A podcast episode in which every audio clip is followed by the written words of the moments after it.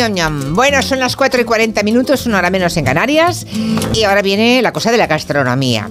Por cierto, que como estamos en cuesta de enero y además hemos comido demasiado y quien más quien menos se ha puesto algún kilito, este mes es el mes de comer ligerito. Encima hace frío, que si la gripe, que si tal y cual. Oye, platos potentes, reconfortantes, pero frugales. O sea, purés, cocidos, cocidos viudos, ¿eh? O sea, sin poca chicha. Que debe ser eso, supongo, ¿no? Ana Vega, buenas tardes. Claro, si le ponemos chicha ya... Ya tiene marido el cocido, vale. A eso, Eso se le llama cocido viudo. Verduritas, calditos y por supuesto sopas. Decíamos sí, sopitas. Todo en, mini- en diminutivo. Ah, aunque que engorda menos. Aunque Mafalda odiaba la sopa y siempre decía que era una asquerosidad inmunda, me encanta cómo lo definía Mafalda, todos sabemos que es una de las formas más sabrosas de calentarse en invierno, ¿no? Porque templa el cuerpo, porque calma el apetito y además eh, puede ser alimenticia, sobre todo si le ponemos tropiezos, sobre todo si no está viuda la sopa claro. y le echamos un poquito de pasta o de pan. Bueno, hoy Ana va a, hacernos, va a darnos aquí toda la historia, eh, tanto lingüística como gastronómica de la sopa. Y tengo aquí sentados a los chicos de la mesa de redacción que cuando aparece por aquí Ana Vega dice, vamos, Espero que que, les vamos guste a... la sopa. Sí, sí que les gusta. muchísimo. Sí, mucho, mucho. A todo. Por cierto, cuando se cuando ha llegado Ferran Monegal me ha hablado del unto que se ponía en el caldo Ya gallego. sé, ya he escuchado que tú has Sí. dicho que no le echas muy mal, ¿eh? No, Julia, muy mal. No, es verdad que luego algunos oyentes me han dicho, pues el caldo sin unto no es lo mismo. Es que no es lo mismo. Es verdad, pero es que el unto Es denso, Pero le echas- le ¿eh? echas es Eso- que el unto es grasa pura, ¿eh? Es que es grasa de cerdo en estado puro, ¿eh? Eso es el unto. Bueno, a los niños gallegos se les asustaba, eso me cuenta mi madre, no es ya mi caso, pero a mi madre Con y a mi- con el no, no, con el sacauntos, perdona. Ay, es que Dios.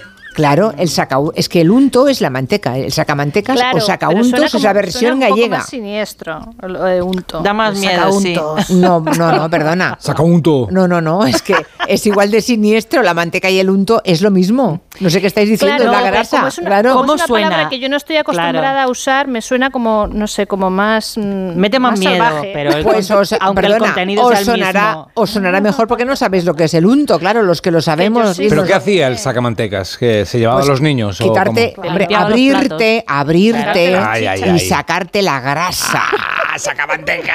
que era un bien muy preciado. Claro, es verdad. Cuando no había apenas, cuando la gente comía pocas calorías y trabajaba duro, de sol a sol, Mm. estaban todos muy delgados. y luego Entonces, hacían pote gallego con unto de niño. ¿Eso lo venden? eso es un cuento, eso es peor que, que Hansel y Gretel, ¿eh? por ahí anda la cosa. Si tú quieres bailar, sopa de caracol. A ver, cuéntanos lo de esta canción. Ana, que no sé de qué va. A ver, es Sopa que de esta, canción la está escuchando la gente, le suena muchísimo. La hemos bailado todos en la verbena del pueblo. No sé, es conocidísima, salió en 1991, se llama Sopa de Caracol, obviamente, de un grupo hondureño que se llamaba Banda Blanca. Y habrá gente que, a pesar de que la ha cantado mil veces en la verbena y- o en el karaoke, no sabe todavía qué demonios significa Watanegi Konsu, ¿vale? Guatanegi con su. Ubinari guanara, rumpen, rumpen. Chupi pa' mí. bueno, la cuestión, eh, esto lo descubrí el otro día eh, porque pensé, ¿qué canción habla de sopas? Bueno, busqué esta y resulta que descubrí eh, el misterio de, esta canción, que es que realmente incluye algunas frases que están escritas en lengua garífuna que es el idioma propio de los Garinagu, un grupo étnico que vive en la costa atlántica del Caribe. Así Anda. que Wat- Watanegi Konsu, ojo, no es una cosa inventada, sino que en garífuna significa quiero tomar sopa de concha. Anda. ¿Vale? Porque el título, que es sopa de caracol, se refiere a la sopa de caracol que se hace con el caracol marino, este que es tan grande que luego la concha se puede soplar. Sí. Mm. Bueno, y se, pues bueno, y se puede y se, y se usa para decorar en rinconcitos. Ah, sí, sí, que sí, queda claro, buenísima. bueno. Pues Watanegi Konsu quiere decir, dame, dame sopa de, de Y unas panteras. Luli Rumi Guanaga eh, quiere decir, quiero seguir comiéndola. Y Yupi pa ti, Yupi pa mí, aunque a nosotros nos parecía que era como... ¡Uh! Esta era guay, fácil, súper pa ti, bien". pa mí. Sí, Claro. parecía que Pues sí, no. ¿no? Alegría para todos. Bueno, Pues claro, el garífuna está un poco influenciado también por el castellano y, significa un poco para ti y un poco para mí. Mm. Bueno, a ver, ya basta de sopa de caracol, basta de- de- porque vamos a perder toda la- todo el rato hablando de, de la canción de la sopa de caracol. Vamos a otros enigmas léxicos, porque la palabra sopa también tiene lo suyo. Bueno, tiene muchísima intriga eh, y si esto fuera un, un periódico de estos, un, un medio digital que te suelen poner el titular de llevas toda la vida haciendo mal no sé qué y te voy a explicar por qué. Bueno, no es que llevemos siglos diciendo mal la palabra sopa, pero en realidad no se refiere a lo que nosotros creemos que es el líquido, Sí. sino al pan.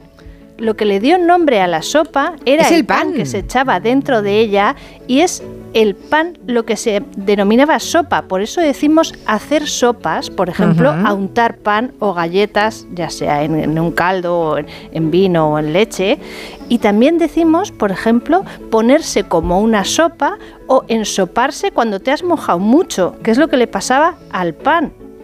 Claro. Y resulta- Mm, qué claro, bueno. Papá, eh, claro. eh, os habéis flipado, ¿eh? Sí. Claro, es que tenemos que remitirnos, yo creo que Ana, ahí está la gracia, ¿no? De la historia de la gastronomía, que vivimos en un mundo y no nos damos cuenta de cómo, de cómo era hasta hace no tanto tiempo. No había fideos, ¿eh? No había la sopa No, maravilla. claro, Entonces, que no, la gente no. que le echaba al caldo, pues trozos de pan. Y además, qué, mar- qué maravillosa forma de ese pan que se quedaba duro, porque no se hacía pan Se todos le los podía días. aprovechar, A lo mejor se hacía una vez cada mes, ¿eh? En los hornos. Pero que se le sigue echando, la sopa de ajo es eso, ¿no? Sí, claro, Claro. sí, pero ya ahora... ya es más testimonial, ¿no? Eh, Sí, hay pero pocas, claro. ahora hay muy pocas. Ahora yo creo que habrá muchos jóvenes que nos escuchan que en la vida se han comido una sopa de pan. Pero es que antes solamente la sopa se podía hacer con Qué pan. bueno. Solo con pan, no había Claro, pasta. porque la, la sopa a, a mí me encanta, ¿eh? Eh, y a- seguro que cada uno de vosotros tenéis vuestra preferida, la de pescado, la de ajo, la de no sé qué, la de letritas. Pero la, la sopa en sí, el caldo, por muy concentrado que nosotros lo hagamos en casa y que tenga un sabor buenísimo, realmente es agua caliente, por así decirlo, desde Sí. el punto de vista nutricional, porque no tiene sólidos, ¿vale? Entonces, eh, eh, pues templa el cuerpo y es muy reconfortante y muy agradable, pero como alimento en sí, mm, para dar energía, eh, no, no es No es ideal si es que solamente comes sopa. Entonces, para, para que llene la tripa había que echarle algún tipo, ya sea tropiezos, por sólido, ejemplo, de claro. verduras o Sí. tal, y luego lo podemos también triturar y queda un poquito más espeso, pero antes se echaban hidratos de carbono que consistían básicamente en pan. Luego hubo un momento en que eso se sustituyó por la pasta para sopas o, o por la sémola, que parecía más sofisticado y Claro. un poquito más elegante, Mm. pero la sopa, que era el trozo de pan que se echaba para engordar el líquido y además engordar el cuerpo, literalmente. Bueno, es que hacía falta hidratos, porque si Claro. se zampaban un litro de sopa sin ninguna chicha dentro, pues al menos un trocito de pan grande, claro. Por supuesto. Entonces, la, la gracia está en que si nosotros ahora vamos al diccionario de nuestra academia, eh, nos dice que la primera y más común actualmente acepción de sopa es la que todos entendemos, que es un plato compuesto por caldo y uno o más ingredientes sólidos que se cuecen en él. Vale. Pero si nosotros fuésemos, por arte de birlibirloque, al siglo de oro, comprobaríamos que entonces, en esa época, la sopa, ya os he dicho que no era el líquido, era el pan, Era el pan. que se dejaba mojar dentro de ¿Y ella. de dónde viene el nombre de sopa, Ana? Bueno, esto es, esto es una cosa súper simpática.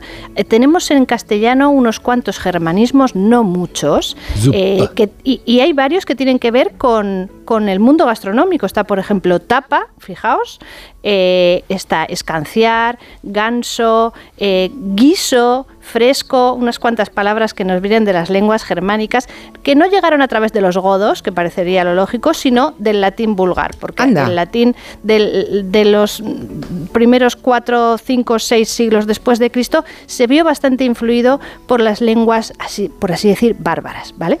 Entonces, resulta que sopa viene de una palabra del antiguo germánico que, que- que se escribía supa con dos P's y que significa literalmente pan remojado en líquido. o en Anda, caldo. o sea que les- cogemos esa palabra de germánica, los, el latín vulgar se la queda y a través del latín vulgar llega a todas las lenguas romances, porque en todas partes se dice En todas sup, Claro, Sopa, sí, sí. soup, todas, las, todas las sopas están hermanadas porque los franceses dicen soup, eh, los eh, italianos dicen supa con Z al principio, pero en alemán es supe, en eh, sueco es sopa con dos P's, así que todos comemos sopa. Todos. Y aunque con el transcurso del tiempo en casi todos estos idiomas ha pasado lo mismo que en castellano y ha tomado, mm, digamos, el significado, o sea, la palabra sopa se ha convertido en la receta líquida y no en el pan.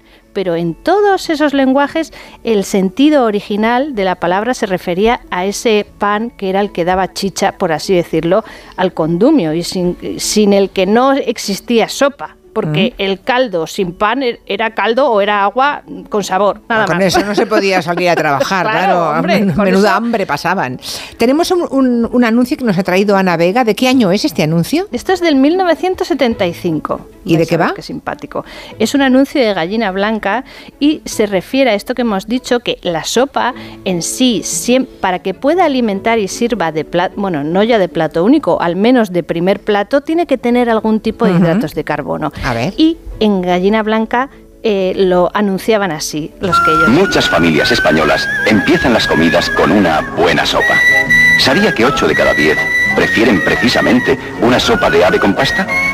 Por eso, Gallina Blanca pone tanto cariño y tanto esmero en su sopa de ave con fideos y su sopa de pollo con cabello de ángel.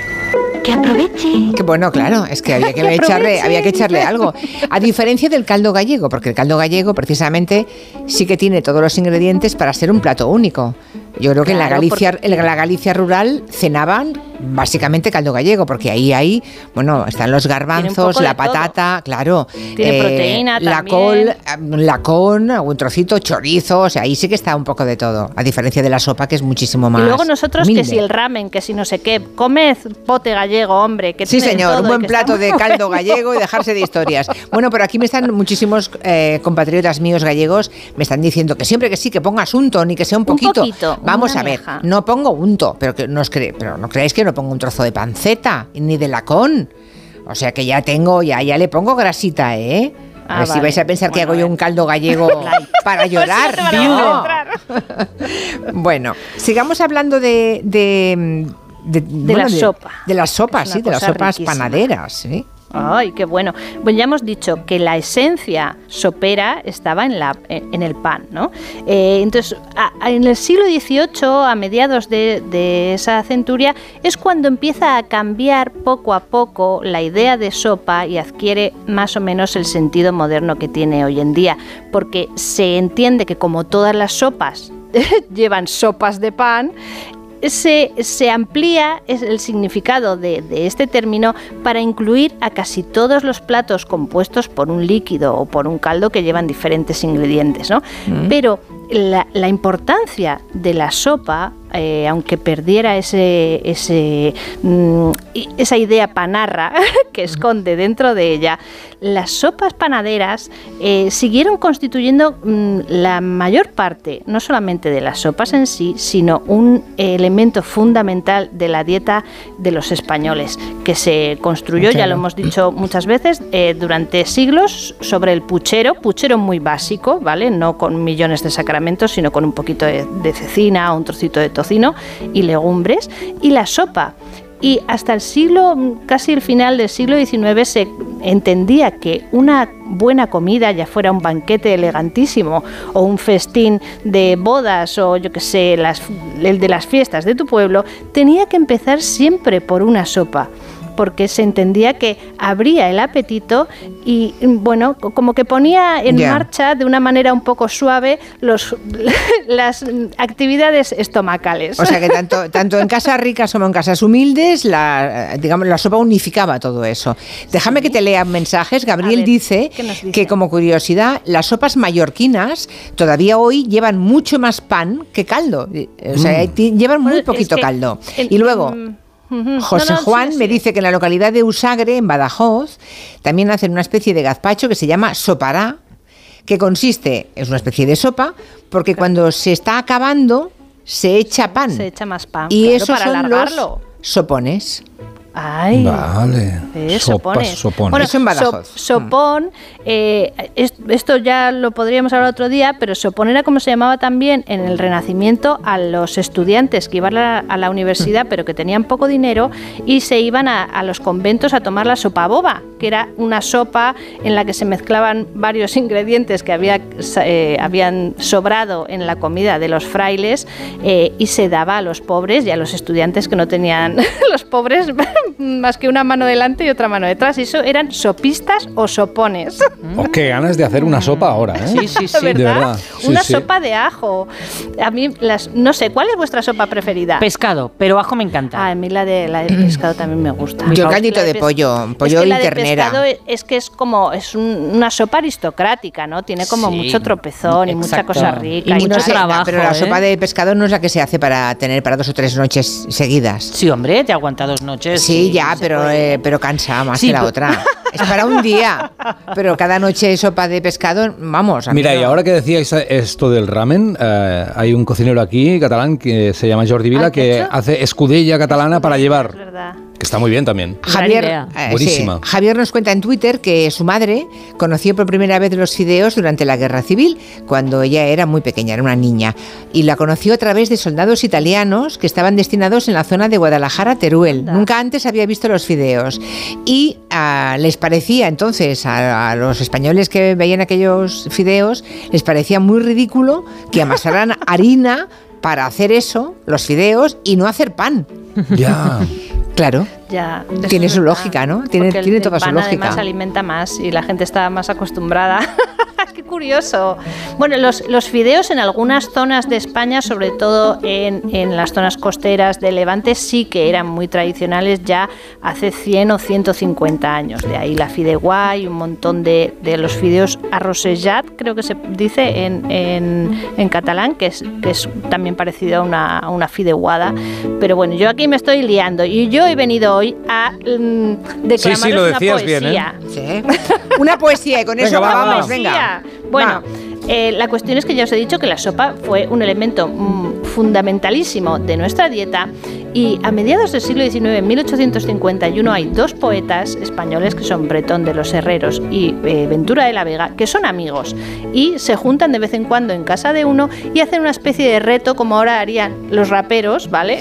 Cogen un tema y cada uno de ellos tenía que, escribir una poesía sobre él. Daba un poco igual el tema, podía ser una, yo qué sé, eh, un paisaje o una chica que habían conocido o lo que sea. Y un día se les ocurre escribir sobre la sopa de ajo. Cada uno de ellos hizo un poema sobre este magnífico tema culinario.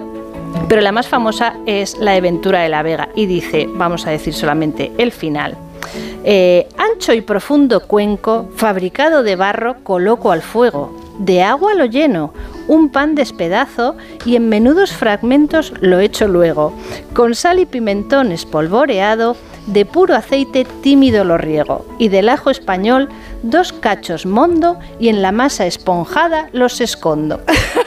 Está bien. Es una monería. Poesía Es sopera. que se hizo tan famosa además esta poesía que le llegaron a poner música y todo. Eh, creo que el, el maestro Casares y se hizo bastante famosa en su época. Ya ves Tengo otra aquí, tengo otra aquí que me has pasado que dice siete virtudes tiene, Ah, es- que es una, una rima, ¿no? Ah, es- en caste- sí, muy castellana. muy castellana. Siete virtudes tiene la sopa, calma la sed y el hambre a poca, hace dormir y digerir, sabe bien, nunca enfada y pone la cara colorada. Es que la sopa lo tiene todo. Sí. Recetas en verso, es lo último ya esto. La paraguaya. Muchos oyentes reivindicando la mejor sopa, que es la menos líquida, que es la paraguaya. No la conozco. Eso yo no sé lo que es. ¿Qué es eso? Hablando, ah, pues no sé, hay que informarse. Porque, me, porque Sale- me lo han dicho unos cuantos. Sale en la Bueno, no, serie, en la serie argentina Nada. Ah, Ah. Y yo no la he probado, pero sí, sí, parece ser que es una delicia. Por lo visto es muy conocida. Hay cuatro o cinco oyentes que la han mencionado. Otros hablan de la sopa de arroz. Otros hablan de... Arroz que- con aceitunas. Mm, ya, sí. De la sopa de tomate, de la sopa de cocido original. Y La sopa al cuarto de hora, que también está muy rica, que Ah. lleva su, su gallina y su todo. ¿Que se hace así en un cuarto de hora? Eh, bueno, eh, en un poco más. Vaya. Es una especie de marketing publicitario lo del nombre. No, pero Porque es- lleva es- más tiempo que un cuarto de hora. ¿Y, y lo que disfrutas haciéndolas? ya, eso también. Bueno, pues nada, que hemos descubierto la sopa de ajo. Hoy hablando... todos ahora pensar que las sopas son el pan. Vale. Sí, no, no, Oído. eso... Eso es- hoy tenemos, nos ha explotado un poco la cabeza, ¿eh? Porque Ay, la madre. sopa no es el caldo, es el pan, ¿eh? Quede claro. Ana Vega, Vizcayena, hasta la semana que viene o la otra. Gracias, adiós.